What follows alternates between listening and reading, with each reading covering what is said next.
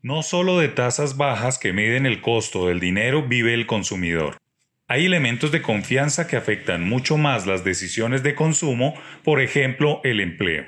Luego de más de un semestre de pandemia, cuarentena, aislamiento, alejamiento de las multitudes y aglomeraciones, la confianza del consumidor no regresa a terreno positivo, cosa que tiene que ver con la incertidumbre laboral que se ha instalado en la economía colombiana sin soluciones concretas ni una hoja de ruta que le permita a las empresas generar puestos de trabajo formales, por el simple hecho de que los empresarios dan por descontado que el Ministerio de Hacienda radicará en los próximos meses un articulado de reforma tributaria que sería la tercera en tres años de administración. No hay mucha seguridad tributaria y la financiación de déficit empieza a alinear en el camino nuevos impuestos, no en vano se contrató otra misión de expertos internacionales para que revisen las posibilidades de acción impositiva. En resumidas cuentas, no hay confianza del consumidor porque no hay trabajo y no hay trabajo por el advenimiento de otra reforma tributaria, que antes llegaba cada 24 meses, pero ahora se presenta cada 12 meses. A las empresas, además de la necesaria seguridad jurídica, les surgen garantías mínimas en términos de impuestos para poder invertir ampliando sus operaciones y hacer contrataciones.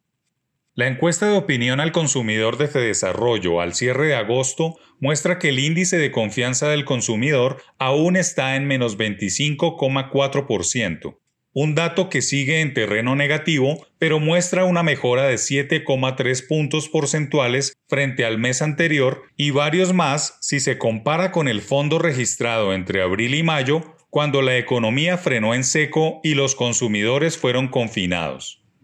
Dice Fedesarrollo que el resultado obedece a un incremento de 11,7 pps en el índice de expectativas del consumidor, y un aumento de 0,9 pps en el índice de condiciones económicas.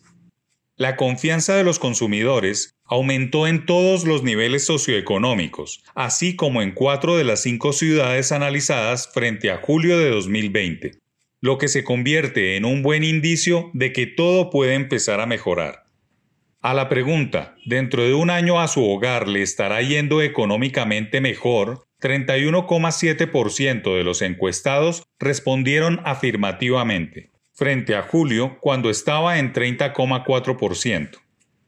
El pesimismo en el mediano plazo también presentó otra variación. A la pregunta, ¿durante los próximos 12 meses vamos a tener buenos tiempos económicamente? En julio ese indicador estaba en menos 60,3%. Para agosto se redujo a menos 42,2%. Poco a poco las expectativas van cambiando a terreno positivo, muy a pesar de que todo sigue muy oscuro y no hay certezas. La disposición a comprar vivienda aumentó en tres de las cinco ciudades analizadas, y la disposición a comprar bienes muebles y electrodomésticos aumentó en dos de las cinco ciudades relativo al mes pasado. Es prioritario que el consumidor vuelva a confiar en la economía, y los últimos meses de este 2020 serán clave para ello. No se puede olvidar que las fiestas de fin de año y el dinero ahorrado durante la cuarentena puede convertirse en un motor de la necesaria confianza. Pero lo más importante está en la tranquilidad del sector productivo que debe tener las condiciones para seguir trabajando por el país.